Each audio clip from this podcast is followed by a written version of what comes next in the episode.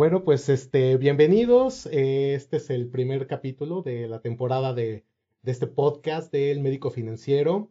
Hoy tenemos un invitado, eh, pues bueno, la verdad, este es, eh, estoy tratando de que todo lo veamos de casos prácticos de lo que pueda pasar en la situación de inversiones, seguros y todo eso. Y el invitado que tenemos hoy, hace un mes tuvo un problema de salud, fue algo un poco raro, porque pues él es muy joven, pero sí quería que llegáramos a esto para eh, este, testimoniales, para que pudiéramos conocer la importancia de los seguros. Alfredo, bienvenido, ¿cómo estás? Bien, ¿y tú, René? Gracias por invitarme a este espacio. No, muchas gracias a ti. La verdad, este, cuando, pues bueno, tú te enfermaste hace un mes, ¿no? O sea... Sí, mañana se cumple justo un mes que, que empiezo toda la travesía que pasé. Sí, no. Digo, Alfredo, Alfredo es una persona que es el hijo de una muy buena amiga mía. Y él, es muy joven, así como lo pueden ver, bastante joven. ¿Qué edad tienes? 27. 27. Hombre, ojalá que yo tuviera esa edad. O sea, le llevo, llevo 21 años, imagínense. Y, este, y uno pensaría, porque eh, casi siempre dos de cada diez personas eh, no están aseguradas en gastos médicos. Y él es un claro ejemplo, porque muchas veces nos decimos, oye, pues es que estoy muy joven, no me va a pasar, eh, es muy caro, o por qué invertir en esto, pero él ahora sí que a, vida propia nos puede explicar qué fue lo que pasó. A ver, platícanos, Alfredo, ¿qué fue lo que te pasó? Bueno, primero, ¿a qué te dedicas? Ok, eh, bueno, yo soy como tal ejecutivo comercial eh, para una empresa mexicana que hoy en día ya tiene oficinas a nivel global y se dedica a la venta de software eh, para cadenas de suministro. Ok, perfecto. ahí es donde yo empiezo y justo con ellos es que yo empiezo todo o me dan la oportunidad de tener este seguro de gastos médicos mayores. Eh, en cuatro años que llevo trabajando con ellos, la verdad es que nunca le había visto eh, un uso como tal, ni, siquiera le había dado uso a pesar que yo tengo, eh, no sé, una consulta dental gratis al año, una o dos, algo así. tengo ahí servicios para hacerme la rinoplastía como funcionalmente. Y bueno, pero nunca lo he podido aprovechar justo por tal vez desconocimiento, que es un poco lo que ya habíamos eh, dado eh, hace hablado tú y yo hace rato. Fuera del aire, estamos ahí platicando algunas cosas. Eh, pero sí, justo, a pesar de que a mí me dan cada ocho meses una capacitación del, del seguro, yo nunca le había entendido o nunca había pensado el cómo lo voy a utilizar. Okay. Y todo esto viene a raíz de hace justo un mes que yo me contagio de influenza. Todo empieza con una influenza. Eh, yo voy al, seguro porque por los síntomas, nunca había ido ni siquiera al seguro para una incapacidad. Eh, a ese grado de una persona que no se cuida como tal o, que no le da tanta relevancia a las enfermedades. Me sentía muy, muy mal y dije, no puedo trabajar si voy por mi incapacidad. Voy a, mi clínica del seguro eh, en 10 de mayo Imagínense, todavía. Qué bien te lo, te lo, este, te lo recordó tu mamá, ¿verdad? no, no, no, padrísimo eso. Pero desde ahí empieza como esta mala experiencia, porque fueron, son dos vertientes, René. La primera es lo que viví con el seguro y lo que viví con mi seguro de gastos médicos mayores. Eh, no sé si puedo mencionar la, no, claro, claro. compañía. Yo estoy asegurado por MetLife. Muy bien. Entonces, eh, bueno, de aquí vienen dos situaciones. La primera es, voy por, voy por el seguro y eh, yo estaba con todos los síntomas de la influenza. Entre ellos, por supuesto, la fiebre, que es lo que más me afectó en todo esto, y con lo que se desencadena el por qué llego yo al, al hospital, o por qué tengo, sí, por qué llego yo al hospital. Eh, estoy en el seguro, llego al seguro, y para empezar, como era 10 de mayo, toda la parte de clínica cerrada, se tomaron el día. Todos los enfermeros, enfermeros y, y eh, doctores. enfermeros, doctores, todo cerrado. Y hasta los vendedores de los puestos de afuera se tomaron el día por lo mismo. Solo estaba funcionando urgencias. Ok. Entonces, urgencias saturadísimo. Yo llegué a las 11 de la mañana. Yo ya me había hecho una, una prueba rápida de influenza porque dije, si voy y me la tienen que hacer ellos, ¿A qué hora voy a salir? No tengo idea. Entonces voy a, eh, a una clínica privada eh, de una farmacéutica, me hacen la prueba y de inmediato yo hago eh, me voy al seguro. Llego a las 11 al seguro y yo soy atendido hasta las 4 de la tarde. Acá. Que esa es una de las cosas. eh, muchas veces no pensamos eh, lo que es la parte del servicio. Digo, el, el Seguro Social es, es una institución que es muy buena. Es buena. Muy buena. Tiene muy buenos doctores, pero lamentablemente hay una gran demanda. Entonces, esta demanda, ¿qué es lo que pasa? Pues te tienes que esperar. Ajá. Entonces, a ver, continúa. Pues justo, eh, durante esas horas que yo estuve esperando, tuve influenza. eh, bueno, influenza me dio otra vez fiebre. Ok. Yo lo sentía, yo sudaba, este, estaba sentado, no tenía ni fuerzas. Y desde que yo fui a hacerme la prueba de la influenza, tenía muchísima sed. Entonces, este, yo sudaba, sudaba, sudaba y la sed no se me quitaba. Y luego llego a, a la clínica y no podía comprarme un vaso de agua, eh, una botella de agua, no había, no había forma. No hay manera. Eh, me dan mis medicamentos. La realidad es que los medicamentos que me dieron fueron muy buenos. De hecho, me lo confirmaron todos los doctores. Eh, fue el tratamiento correcto. Qué bueno. La influenza, al, el, eso fue un miércoles. El jueves yo estoy con el tratamiento. Pero a mediodía yo empiezo a sentir una molestia en los riñones medio peculiar. O sea, ¿qué, qué sentías? O sea, como que peculiar de qué, qué aspecto. Eh, como, do- como si fuera un dolor, pero más bien te lo, yo te lo diría como un dolor muscular en el área de los riñones. Así lo percibí yo. Ajá. Eh, me, me sigo tomando la medicina y al día siguiente ese dolor ya era bastante molesto. Ok. me, leva- me levanté y me sentía como, como viejito. De hecho, me hicieron ahí una burla en mi casa que estaba exagerando Ajá. porque yo caminaba agarrándome la espalda. Ok.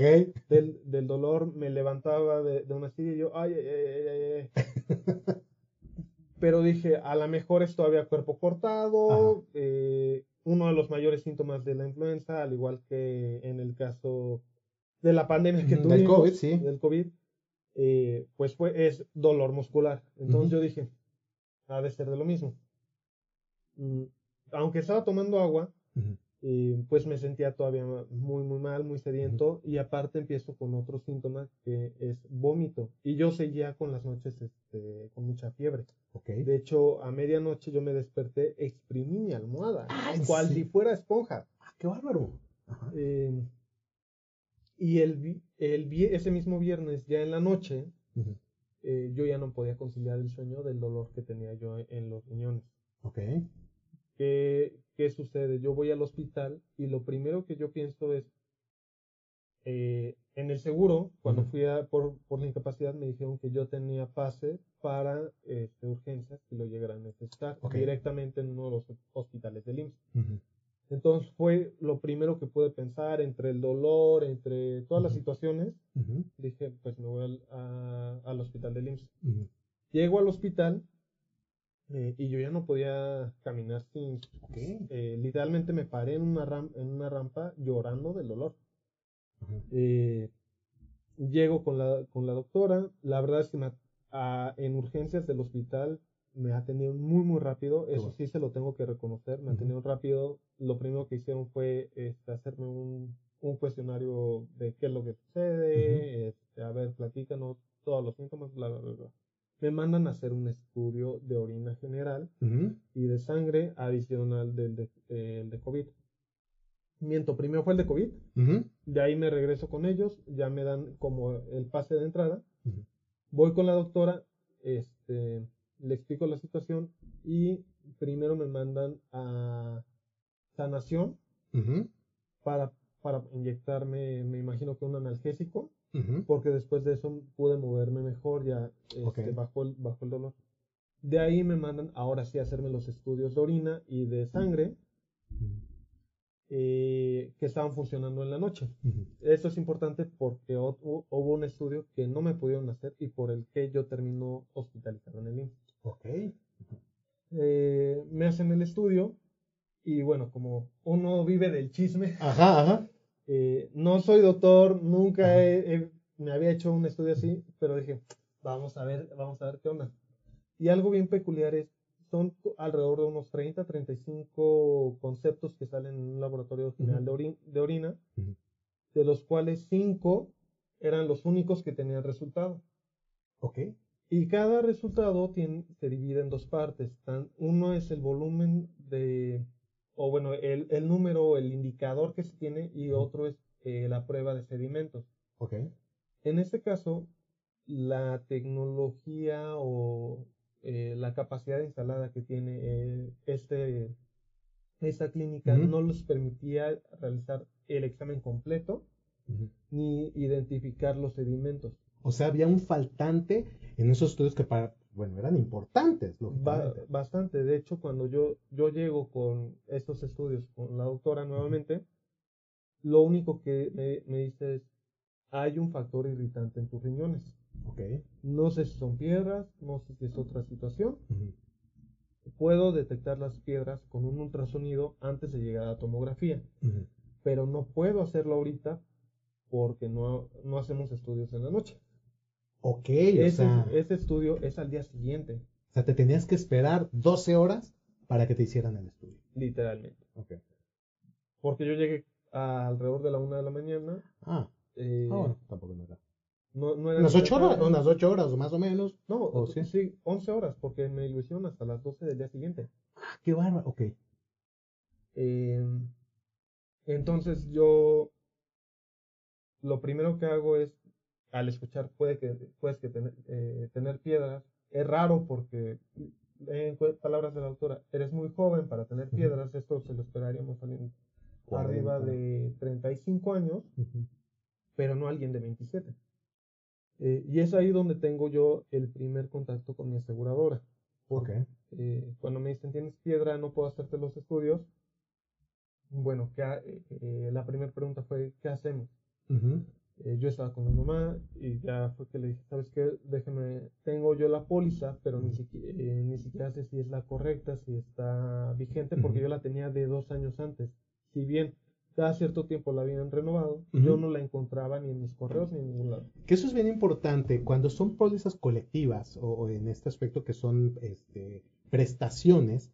Las prestaciones, como bien lo dice, o sea, te lo están prestando. O sea, es algo mientras tú estés trabajando, vas a tener esa póliza. Pero muchas veces van cambiando de aseguradora que les den los mejores este, beneficios y al costo. Entonces, fue importante, digo, ahí, ahí fue de, de que dices, chin, no sé si es la vieja o es la nueva. Que, que fue cuando me hablaron, ¿no? ¿O fue después? sí, de? ju- justo que eh, en ese momento nosotros tenemos el primer contacto contigo y con la aseguradora también, tanto para validar que, que sí fuera ese el número correcto, que estuviera vigente y cuál era el proceso, que es lo que ya habla, eh, lo que empezamos tú y yo a, hablar. Eh, que bueno, pues es pagar el deducible. eh, en ese momento la aseguradora me dice, ¿sabes qué? Si es una situación de piedras en el riñón, puede estar dentro de lo, de lo cubierto porque sí puede llegar a exceder el deducible, que es la parte pues importante eh, de esto, ¿no? Que eso es bien importante porque muchas veces las operaciones, híjole, o sea, no, no son operaciones de 20, 30 mil, 40 mil pesos. Ya rondan entre 100, 200, 300, 400 mil pesos. Y bueno, por lo que me habías, me, me- habías mostrado la póliza, pues era un deducible, como una empresa, como un colectivo, es un deducible bajo y un coaseguro, este, pues más, ah, era de 10%, si no me acuerdo. La única limitante, como es en casi todas las eh, eh, colectivas, no hay un tope de coaseguro. Entonces, si se te va mucho, pues chin, o sea, es una lana. Sí, y justo también por eso, pues, bueno, desde hace tiempo estoy contigo con este, Con la conversión garantizada. Ese es un, un plan bien padre, qué bueno que lo tocas, porque es, yo lo pongo que es el seguro de tu seguro. Digo, como lo habíamos platicado en esa vez, es si tú llegaras a, a- se te acaba tu suma asegurada, entra una póliza individual y pues bueno, ya no pagas el deducible. Y de igual manera, si llegaras a cambiar de algún, algún trabajo, pues también vas a tener, estás forzando que el asegurador siempre te vaya a dar una póliza. Y aparte el costo es bajísimo, ¿verdad? Claro.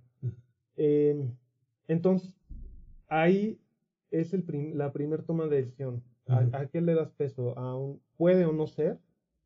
Porque justo la aseguradora sí, sí me dijo, si son piedras, puede, este, puede que sí se exceda, pero no estaba yo seguro si las tenía o no. Entonces, mi primera decisión fue, vamos a esperar a que me hagan el ultrasonido. Ok. Eh, aquí, si me tienen que operar, en ese momento ya hacemos uso total del seguro. Y fue, lo, fue justo lo, lo que hice, que sucedió. Eh, a lo largo, a lo largo de la noche, yo sigo sin, sin recibir eh, ni alimento ni, ni bebida. Ahora, ¿estabas en cama? ¿Estabas separado? O estabas Estaba en camilla, en camilla? pero en la parte de, urg- de urgencias, a pesar de que yo estaba con, con el diagnóstico de influenza, Ujú. no me aislaron, no me aislaron. Cosa ok. que es muy importante mencionarlo. Sí. Eh, yo, yo decidí elegir la cama, porque sí pude elegir la cama, por suerte había muy poca gente Qué en bueno. ese momento, eh, y elegí la más ais- aislada por lo mismo, Ujú. pero por cuenta de ellos no me aislaron. Eh, y la otra cosa importante sucede en que siguen sin darme alimento ni, ni ingerir este, Ni agua, ni agua, nada. agua, agua ni nada. Hasta la mañana siguiente, que es cuando me dan mi primer alimento, recordem- eh, recuerdo o recordemos que estuve vomitando. Cierto, sí, sí, sí. Entonces, yo todo lo, lo que consumía, hubo un té que literalmente lo tomé y así como entró, salió. Hasta Sí, con sí, el sí. sabor, sin jugos gástricos ni nada. Así, así de mal estaba. Entonces yo no, yo llevaba desde el jueves sin comer hasta ese punto. Me dan una gelatina y un vasito de té. Eso fue todo mi alimento desde el miércoles hasta el jueves. Eh, me hacen los estudios. A mí, me, a mí lo único que me dicen es, tienes no tienes piedra, Ujú. te Vale. relajas. Mm. Tienes inflamados los riñones, no sabemos por qué. Ok, no suena tan grave. Uno pensaría, no suena tan grave. uno pensaría. Eso a mí, a mí me dicen. A mis familiares lo que le respondieron fue, hay que dializar. Dializar. Dializar. Ese fue el diagnóstico. Eh, ya después nos enteramos que el nivel de urea que yo tenía, que era de 4.5, eh, cuando tiene que estar en 1, ya es eh, por protocolo para el seguro, un- el riñón ya no está funcionando, no hay nada que hacer. No hay nada que hacer. No hay nada que hacer, se dializa, se dializa. Y ese es el protocolo del seguro. Ajá. ¿Por qué? Porque no tienen eh, herramientas para dar otro diagnóstico, otro tipo de, eh, de atención médica en ese momento, Uf. Que es uno de los principales, eh, o ya en retrospectiva, para mí es uno de los principales problemas del sistema de salud. Si, imagínate cuánta gente, co- como es mi caso, no fue algo que realmente requería un una diálisis. Pero como no tienen acceso a otro tipo de hospital o a lo mejor no tienen un seguro o lo tienen y no saben cómo usarlo, este, pues están dializados. Eso es una parte bien importante cuando son eh, seguros colectivos eh, de empresas muy grandes. Pues estás hablando con un call center, no tienes el contacto directamente con un agente de seguros, que pues bueno, de alguna manera es el que te va a respaldar y que te va diciendo, pues lánzate al hospital o algo así. Exacto. Em, ya me... me fue la. Estamos en lo de la parte de la diálisis, o sea, de Ah. que ya te habían detectado. Eh, me detectan a mí la diálisis.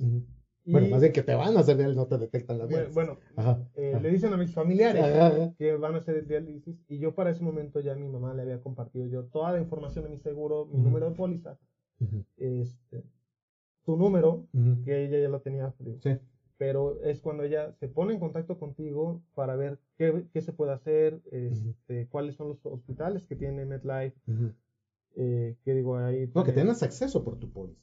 Que sí, te Es- tenías muy buenos hospitales. Es muy, muy importante. Y aparte la suma, porque yo, yo te lo dije, yo tengo la duda de, de cuán- ¿Cuánto es la cuánto lana? es la lana. Eh, yo había visto la cantidad de NUMAS ajá. y bueno, soy este millennial, luego, luego, eh, ¿cuánto va- equivale a una UMA? Pero no había visto la, la siguiente sigla, porque Ajá. es UMA mensual. Ajá. Tú pensás que era diaria y era mensual. Ajá. no, que, que esa, que esa la suma completa, Ah, ok, ya, ya, ya. pero Sí, sí. estaba en UMAS mensuales. Ajá. Entonces, cuando tú me dices, no, tú tienes una Una muy buena suma muy buena asegurada. suma ¿No asegurada, tienes problema? Ujú. es ahí cuando yo me empiezo a relajar y damos el paso a el traslado hacia un hospital privado. Llego al hospital privado y entro nuevamente a urgencias. Este podcast lo tuvimos que dividir en dos partes.